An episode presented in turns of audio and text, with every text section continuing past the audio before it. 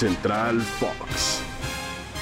Muy buen día, un saludo para todos. Gracias por seguir muy al pendiente de la información deportiva que Fox Sports les brinda a través de Spotify. Junto a Tony Valls, soy Ricardo García. México logró victoria en su primer partido amistoso en la Unión Americana, superando a la selección de Nigeria en Arlington, Texas, pero tiene otro compromiso.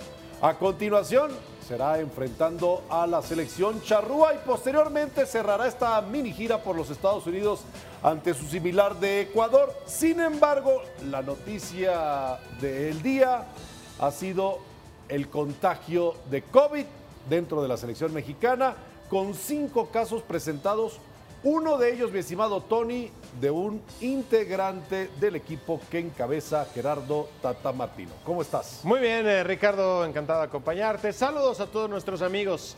Cinco casos positivos, cuatro integrantes de staff, o sea, no futbolistas, y un jugador que no estará disponible para el partido frente a la selección de Uruguay.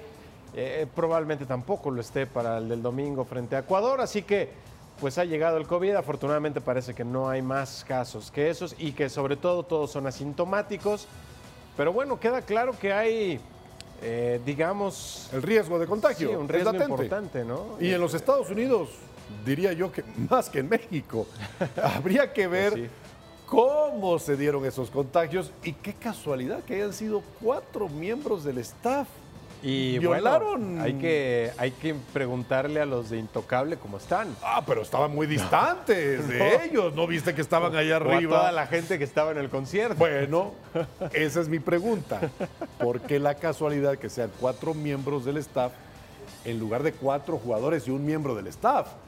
¿Querrá decir eso que esos miembros del staff rompieron el cerco sanitario que debería de mantenerse en la selección ahora que está de gira?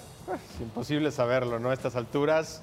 Eh, el caso es que, bueno, eh, son problemas para Gerardo Martino. Digo, tiene un grupo muy vasto, Sí, muy, muy vasto. sí, o sea, llevó- para armar la alineación 40 no hay problema. jugadores, sí, claro. Podría faltar la mitad del equipo y seguiría estando sin, sin ninguna complicación.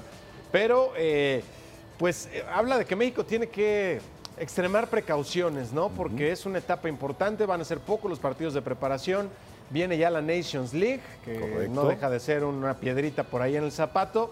Así que ni hablar, esperemos que no, no pase de aquí esta situación y que sirva el escarmiento para que, bueno, se refuercen las medidas que, sinceramente, no solo en la selección, sino me parece que en términos generales, pues se han eh, aflojado, ¿no? En los últimos meses. Y es como señalábamos en un principio, todavía común ver casos eh, de contagios que se presentan y que lamentablemente pues obligan a las personas a dejar su actividad diaria, aunque afortunadamente con la vacunación ya muy avanzada, los síntomas son ligeros y ojalá no se propague esto dentro del plantel que conforma la selección mexicana ahora mismo en los Estados Unidos. Nos vamos despidiendo, Tony. Abrazo a todos.